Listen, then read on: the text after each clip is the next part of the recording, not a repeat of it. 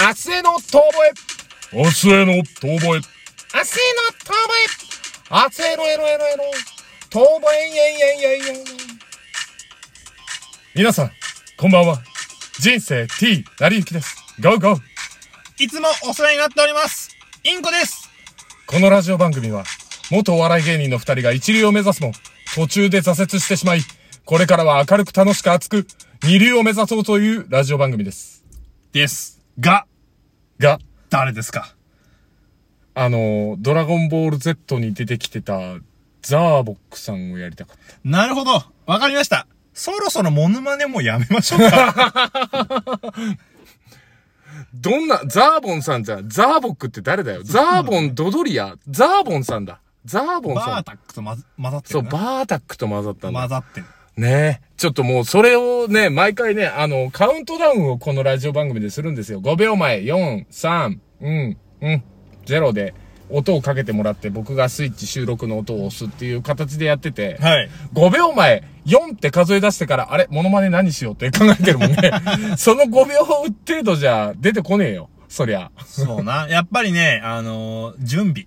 すべては準備で決まるよ。いやー、あのさ、本当に思うの。あの、夏休みの宿題を最終日にやらない人って偉いなって思う。あ、もうもう前もってやっとくっていそう、ね。前もって計画的にできる人って強いなって思う。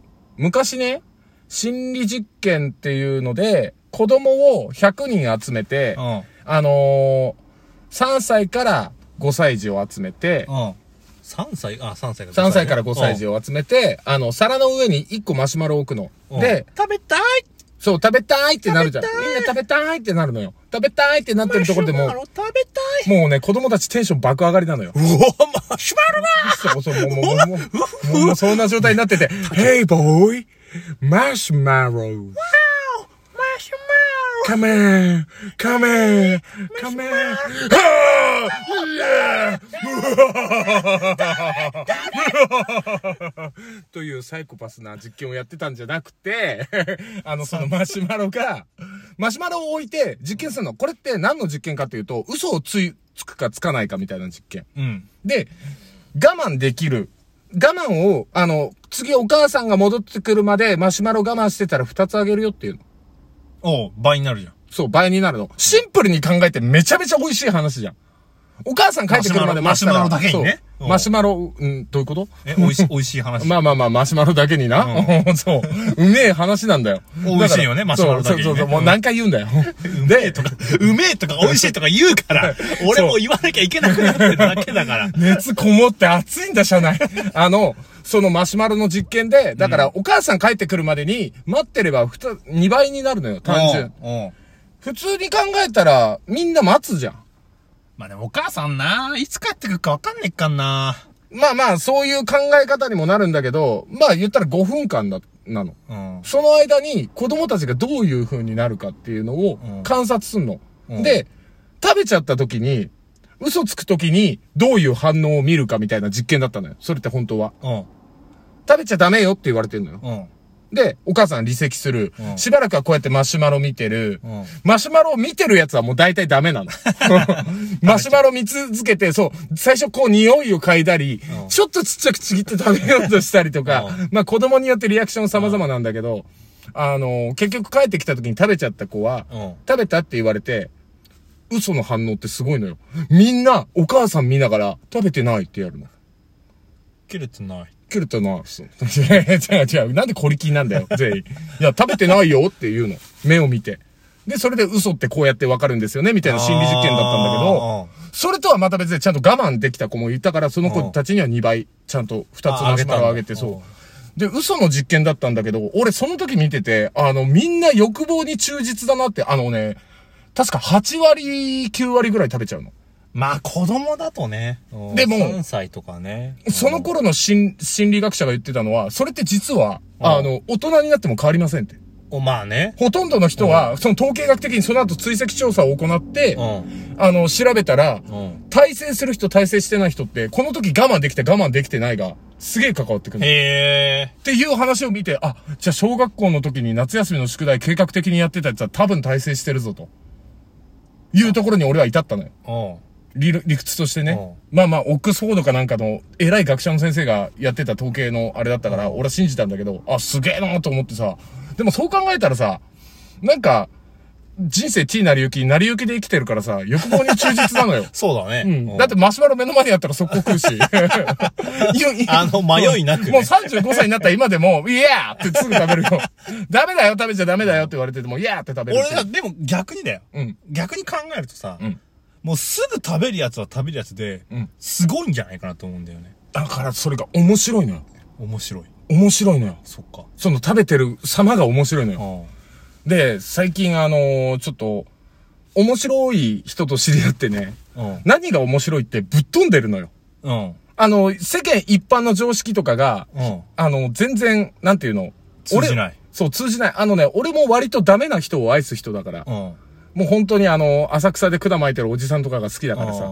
そういう人が好きなんだけど、その人もそうなの。うん。あの、すげえなんかそういうダメな人っていいっすよね、みたいなことを言う人で。うん男の人す。すげえ、あ、女の人なんだけど女の人そう、それですげえ話があって、うわ、すごいなって。だダメを愛すっていいよね、みたいな。だから失敗してんのももう最高じゃないですか、みたいな。うん。そう。で、ちょっとあのー失敗したことに対してのそのおおらかさというものをなんかこうさ、なんかお互いにこう話しててさ、やっぱりどう転んでもやっぱりそれが面白ければ OK だよねみたいな、割と芸人に近い感覚を持ってる人だから、女性の方で。女性の方へでえ。そう。だからね、なんか俺、うわ、この人すげえなってなったんだけどさ、そんな時に俺、なんだろう、そういえば自分の失敗をなんか最近堂々と話さなくなったなと思って、環境的に。ああ、俺でもなんか最近ね、うんあの、なんか物の本で読んだらね、うん。あの、まあ、もう40代、うんまあ、まだ我々30代ですけど、40代になったら、うんやっぱ失敗をおちゃんと話せる人、うん。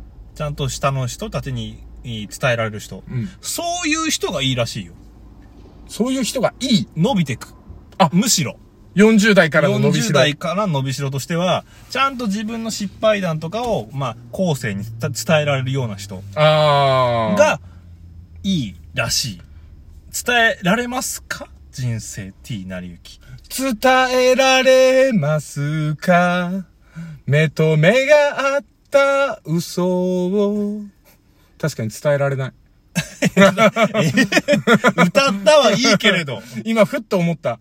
あれ俺伝えられてるかなと思って。いや、まあ、ダメな話って結構するけど、 あ、そうな。明確に失敗した話ってそんなにしそうな。ないこれを、失敗してしまったことから何かを学ぶってことだからね、やっぱりあー大ね。事ですねだからマシュマロ食っちゃう、食っちゃうけど、はいはいはいそこから何を学ぶか。